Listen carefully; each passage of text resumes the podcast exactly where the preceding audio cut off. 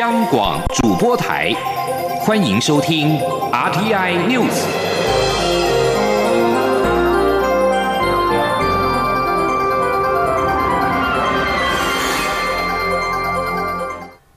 听众朋友您好，欢迎收听这节央广主播台提供给您的 RTI News，我是张顺祥。佛光山开山宗长星云大师五号圆寂，海内外纷纷表达悼念。佛光山今天替星云大师举办圆寂赞颂典礼，蔡英文总统出席追思，并且亲自的颁发褒扬令，感念星云大师弘扬人间佛教的精神。请您央我记者王维婷报道。佛光山开山宗长星云大师五号圆寂，经过七天公开吊唁后，佛光山十三号在佛光山云居楼举行星云大师圆寂赞颂典礼，包括蔡英文总统、行政院长陈建仁、内政部长林佑昌、高雄市长陈其迈、国民党主席朱立伦、前副总统吕秀莲、前高雄市长韩国瑜等各界人士都出席赞颂典礼。蔡总统亲自颁发褒扬令，感念星云大师创立高雄佛光山。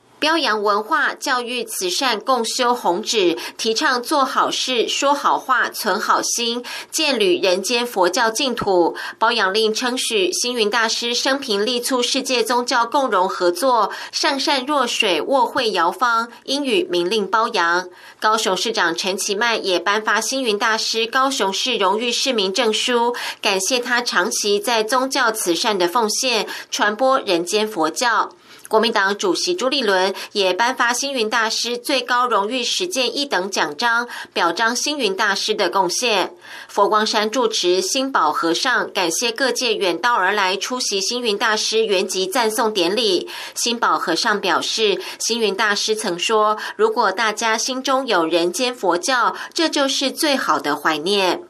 此时此刻，我们大家心中对大师。都很不舍，但大师发愿，来生要在当和尚，相信他很快就会倒驾慈航，乘愿再来，继续弘扬人间佛教，普利群生。佛光山清晨六点就涌入大批佛光人，佛光山大雄宝殿前的成佛大道会场摆满椅子，让各界送星云大师最后一程。各界代表在典礼上行三鞠躬礼，向星云大师追思致敬。典礼播放星云大师形状影片，气氛庄严肃穆。佛光山法师大众在惜别歌声中，向星云大师行三问训礼，法卷向恩师真身顶礼九拜，圆寂赞颂典礼圆满完成。典礼结束后，星云大师法体真身坐龛巡视佛光山，佛光山长老法师随侍在侧，法卷五大洲弟子和信众列队跪送星云大师。法体接近中午时分发引台南市白河大仙寺茶皮，下午完成茶皮。仪式后，于傍晚返回佛光山，长眠于万寿园。中央广播电台记者王维婷采访报道。佛光山今天举办星云大师圆寂赞颂典礼，邀请中国大陆人士来台湾。陆委会表示，至十二号下午获准来台湾吊唁的一百二十位陆港人士，已经有近九十位顺利入境，可以如期的参加典礼。新闻焦点来到立法院，驻美代表肖美琴今天上午跟立法院的外交及国防委员会立委查叙，对于美国众议院美中战略竞争特别委员会是否将访台，而且可能在台湾举行听证会，肖美琴表示，相关的细节还没有开始规划，但他也指出，美国议员访台人数未来只会增加。请听记者欧阳梦平报道。驻美代表肖美琴近日返台述职，十三号上午前往立法院与外交及国防委员会立委进行闭门查叙。对于传出预计在本月底正式运作的美国联邦众议院美中战略竞争特别委员会讨论指派代表团访问台湾，而且不排除在台湾举行听证会，肖美琴在查叙前接受媒体提问时，被问及是否接获相关讯息，以及是否担心此举挑衅对岸。他表示，相关细节都。还没有开始规划。对于国内各界的看法，驻美代表处会与想要访台的美国议员们沟通及说明，并做最适当的安排。他说。美国国会议员哦来台湾是大家兴趣度非常的高哦。那在过去这一年也有这个三十几位的美国的国会议员来到台湾哦。我相信未来呃只会增加，大家非常关心啊台湾，也非常支持台湾啊。那我们呃驻美代表处后续会再针对呃这个各个议员哦他们想要来台湾的兴趣哦来做适当的安排。至于此次返台是否有讨论蔡英文总统在下半年可能访美相关事宜，肖美琴表示，在疫情爆发前，总统到邦交国访问是相当例行且常态，过去也都有这个惯例，未来在适当的时间点也会规划，但目前没有很细部的确切方案，后续会继续保持联络。肖美琴也被问到是否曾与副总统赖清德讨论到搭档挑战二零二四总统大选。肖美琴强调自己已经讲得很清楚，这次返台时间很短，是因应公务，针对台美间经贸、外交、国防等多个议题及面向，广泛与相关主管机关交换意见。中央广播电台记者欧阳梦平在台北采访报道。国民党立委江启臣以及民众党立委邱成远在查询之后表示，他们在会中关切台美经贸、国防安全与参与国际组织等议题，表达在野党意见，以作为日后推动台美工作参考。他们也表达希望萧美琴之后能够再找时间返回台湾，正式到委员会报告备询，在国会留下记录。国科会主委吴振中今天表示，延宕多时的台美科技合作会议将于五月召开。请听记者杨文军报道。台美双方原定将于去年底前在台湾举办第一届台美科技合作会议，并规划由美方高层官员率团。不过，当时美国举行其中选举，决定暂缓。国家科学及技术委员会十三号举行新春记者会，国科会主委吴振中透露，驻美代表肖美琴上周带来好消息，延宕多时的台美科技合作会议将于五月召开。他说。因因为有点点累了，因为最近我我想美国它作为一个那么大的国家，它自然有很多事情也蛮蛮蛮忙的。那这个我想应该是五月会，呃，教育局是实体的。据台美双方当时规划，包括国务院、白宫官员及美国国家卫生基金会、美国国家卫生院、美国国家标准暨技术研究院、美国国家海洋暨大气总署以及国家癌症研究所等研究机构首长或代表将来台与会。台美科技合作会议内容将包括专题演讲、合作策略对谈、签署合作协定、举办台美五大合作议题学术研讨会、国科会与 NSF 科技合作年。年会以及参访国内产学研机构等，如参访新竹科学园区、国研院太空中心、半导体研究中心、国网中心及沙伦科学城等。中央广播电台记者杨文君台北采访报道。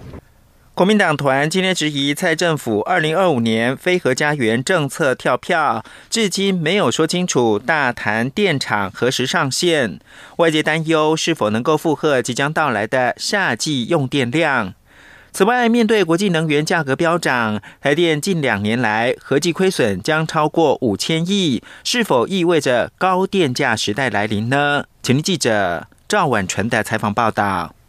核二二号机将在三月十四号停机除役，但原先预计要上线的大潭电厂八号机组可能会延后到三月底四月初才能加入供电，外界担忧是否出现供电缺口。国民党团十三号举行记者会，质疑蔡政府的二零二五非核家园能源政策跳票，且恐导致台电严重亏损。国民党团总召曾明宗表示，核二二号机预计三月十四号停机，替代电力为大潭八号机。目前经济部只预计今年运转，但却不敢说明确切运转的时间。到底未来是否会时常面临缺电或停电的问题？曾明忠质疑，台电这两年合计亏损将超过五千亿元，是否意味为高电价时代来临？去年台电亏损两千六百七十五亿，今年预估亏损两千七百八十五亿，所以两年去年跟今年合计亏损五千四百六十亿。我要问问蔡政府、内阁，你怎么解决？是不是到时候？就大幅调涨电价一途，请陈内阁出来讲清楚、说明白。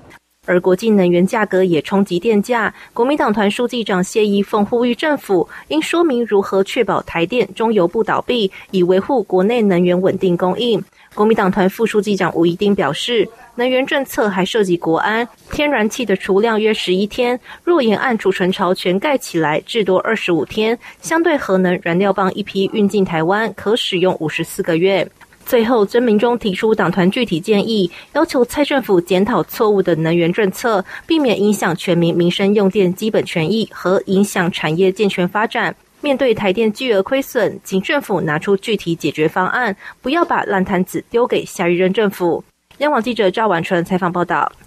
国民党团质疑蔡政府二零二五年非核家园政策恐怕会跳票。民进党团今天表示，国民党一方面指控缺电，一方面又阻挡燃气设置。请听央广记者刘玉秋报道。国民党立院党团举行记者会，质疑核二厂二号机将在三月除役，原本预计要上线的大潭电厂机组恐延后加入供电，今年电价是否调涨、是否确定等，呼吁新阁魁陈建人应拿出具体解决方案。对此，民进党团举行舆情回应记者会，党团副干事长洪生汉回击，抨击国民党团对于能源政策的质疑都是老调重弹，而且是不符事实的老调。洪胜汉说，执政党对于光电、风电等能源建设开发都是采取丑化、悲歌的态度，但现在却一边质疑缺电，一边又阻挡能源建设，不负责任。一方面指控会缺电，一方面又挡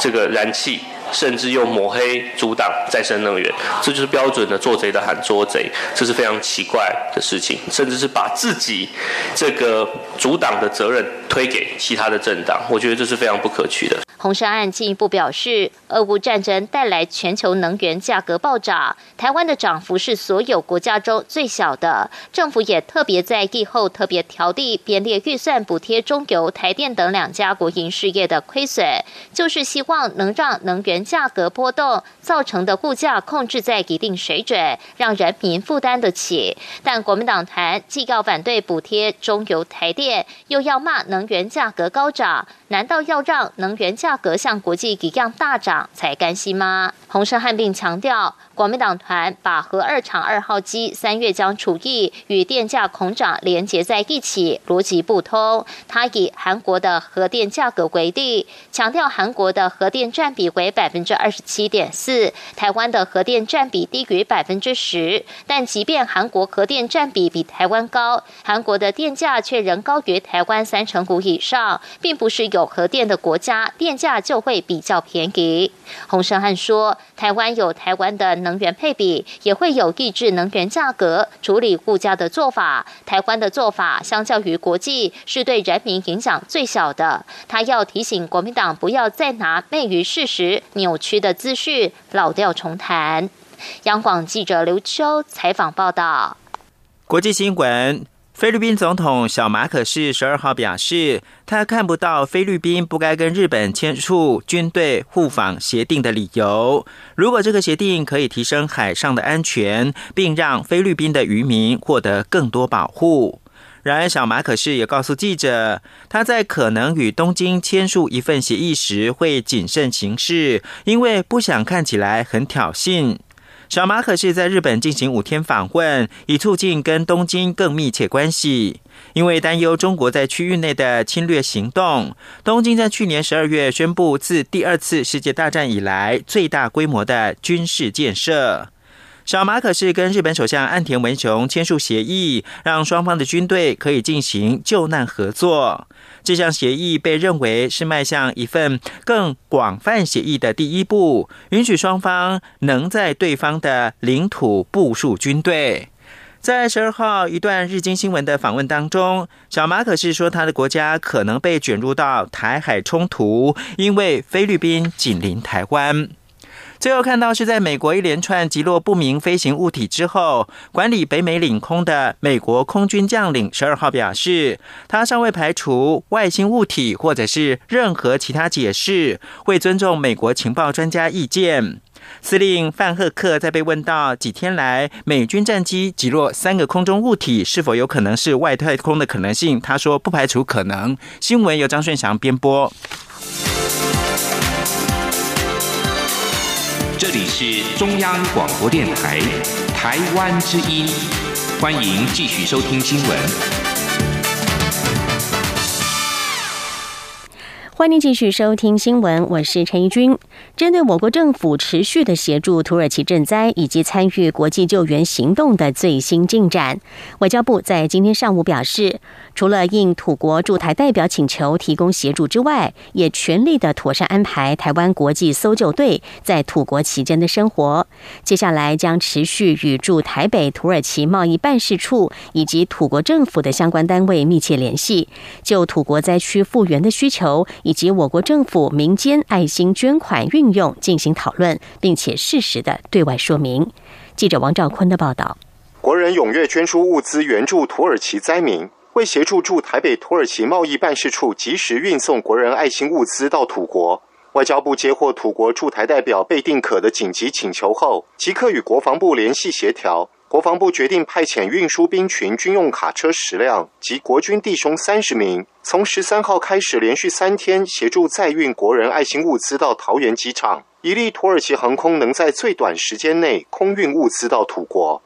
台湾国际搜救队预定十五号返国，政府安排长荣航空专机启程前往伊斯坦堡接回一百三十名队员、五只搜救犬及救援装备。外交部指出，为妥善运用去程空机。经赈灾基金会联系我国非政府组织，另外募集约二十吨物资，委由长荣专机运送至土国，将交由土国政府指定的境外赈灾物资接收方安卡拉社会团结及互助基金会，以协调土耳其灾难紧急应变总署运往灾区。外交部表示，搜救队自灾区撤离搭机至伊斯坦堡及全队在伊斯坦堡期间的食宿，外交部全力安排协助。同时，持续与土耳其驻台办事处及土国政府相关单位密切联系，并适时对外说明我国政府及民间的爱心捐款运用状态。外交部发言人刘永健说：“捐款的善款运用情形呢，我们将会视土国复原的需求啊，做妥善的运用。”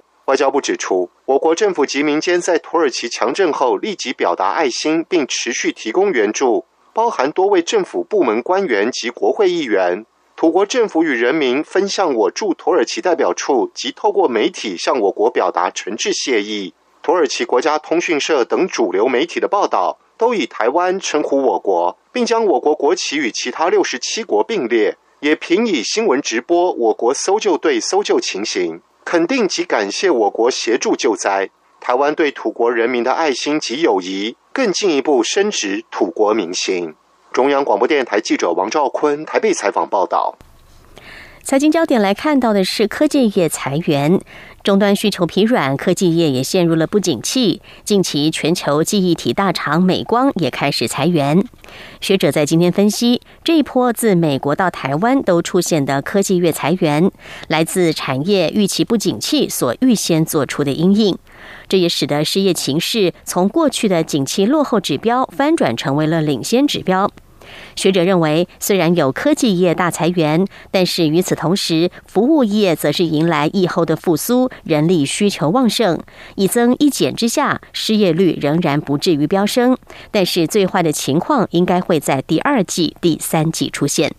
记者谢佳欣的报道。通膨升息冲击下，全球终端需求不振，制造业持续库存调整，也让科技业吹起裁员潮。记忆体大厂美光就展开全球裁员百分之十计划，台湾美光员工也受到波及。不过，根据经济部掌握，台湾美光裁员的比例会低于全球平均百分之十的程度。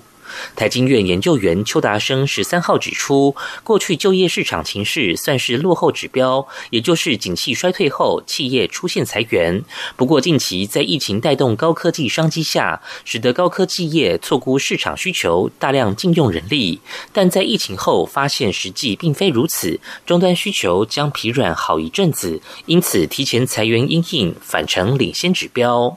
邱大生表示，科技业裁员恐将持续，不过我国失业率应不至于因此飙升。他说。现在的服务业是很缺工的，服务业因为疫情解封之后的一个复苏，其实是对啊劳动力呢是供不应求。那但是制造业哈，特别是。高科技业反而是因为受终端需求疲弱影响哈，劳工呢供过于求的现象，就是说这个失业率会包括美国，包括我们国内看起来没有这种失业率飙升的现象，并没有，因为刚好是一来一往嘛。邱大生指出，目前看来，失业率最糟的时间点应会落在第二、第三季，因为一般预期制造业库存在上半年调整完毕，下半年渴望迎来复苏，科技业裁员情况要到下半年才会有所好转。不过，由于景气复苏力道可能没有那么强劲，也将使科技业增聘员工的态度趋于保守。中央广播电台记者谢嘉欣采访报道。继续要关心台湾的鸡蛋价格，由鸡农、蛋商等产销双方所共组的中华民国养鸡协会蛋鸡事业产销督导委员会，经过蛋价评议协商之后，决定每台斤的蛋价将要调升新台币两元，批发价每台斤来到五十二元，并且在今天就调涨，这也平了去年七月的历史新高。农委会主委陈吉仲表示，蛋价的上涨恐怕会造成谷贱伤农、谷贵伤民的经济原理。农委会保证可以解决这两难的议题。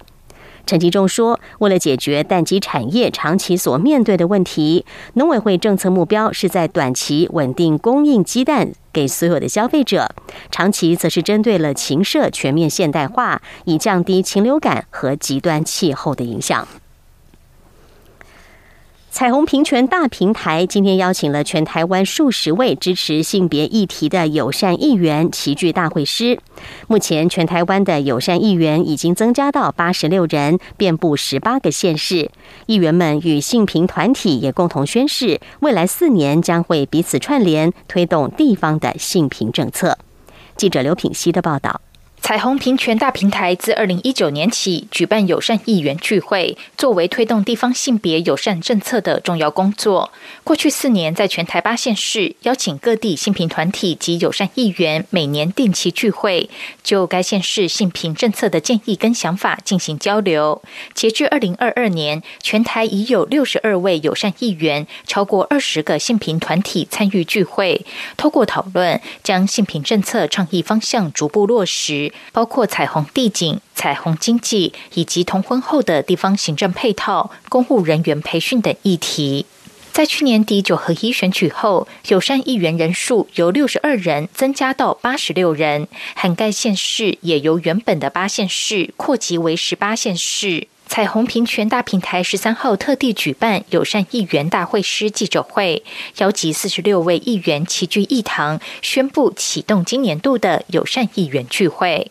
台湾性别平等教育协会秘书长韩怡珍表示，这些年来性别教育一直受到非常严重的攻击跟抹黑，第一线老师们承受很大的压力。感谢友善议员们在议会坚守立场，支持性平教育，并督促教育局处必须依照性别平等教育法的精神落实性别平等教育。未来还有许多问题待追踪处理。那包含我们长期关注的不适当宗教团体职工入校的问题，或者是最近开始讨论到呃用托人员在职进修有没有纳入性平教育必修学分的可能性等等，这些也都要仰赖议员们后续持续的追踪跟处理。长期关注同志家庭生养子女的台湾同志家庭权益促进会秘书长李玄平则表示。同志议题不只是教育及友善性别空间议题，也是儿少议题。同志家庭子女同样有户政登记、托育的需求，但从最基本的父母栏位填写，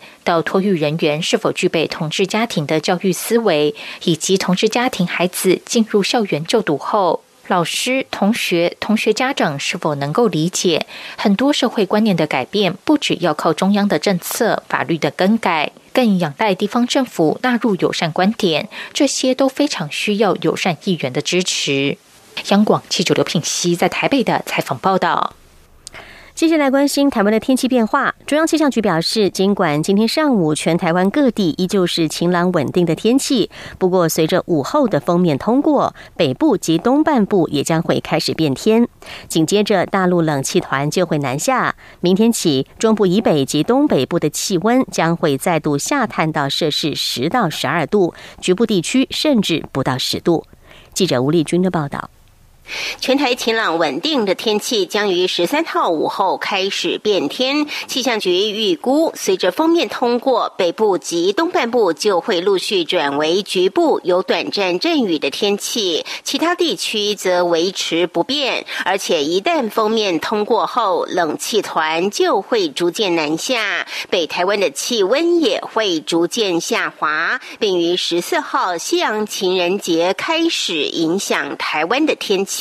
至于这波冷空气最冷的时间点将落在十四、十五号两天，届时高低温都和十三号有明显的落差。气象预报员叶志军说：“这一个冷空气在十四、十五号的强度会是比较明显的时候，目前是以大陆冷气团为主，但是不排除会来到强烈大陆冷气团于中部以北跟东北部的低温时都在十到十二度左右，那其他地方的话只是在十四、十五度，所以整个。低温都算是比较明显的，那整个高温也是有比较明显的落差，像是今天各地的高温都可以来到二十五到三十度，不过明天的话，北台湾高温就只剩下十五、十六度，中部以及花东也是大概就在二十二十一度，只有南部地区稍微温暖一点点，不过也只有二十二到二十五、二十六度。气象局也提醒，未来两天沿海空旷地区的低温不排除下探到摄氏十度以下，而且届时还。会有些中尺度的水汽移入，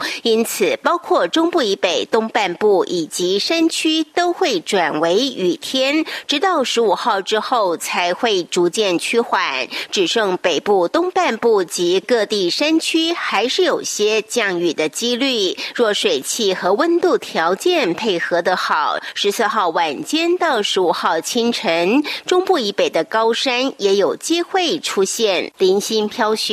所幸十六号起，这一波冷空气就会逐渐减弱，气温也会逐日回升。大约十七号之后，各地高温都可以重回二十度以上。中央广播电台记者吴丽君在台北采访报道。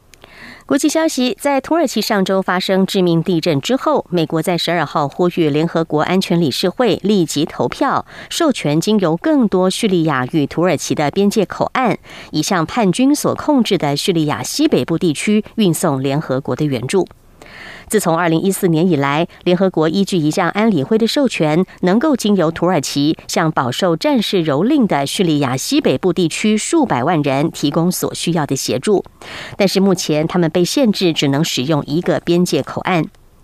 联合国主管人道援助事务的副秘书长葛瑞菲斯告诉英国媒体，他将要求安理会授权另外两个口岸的援助管道。他也主张这是一个非常明确的人道案例。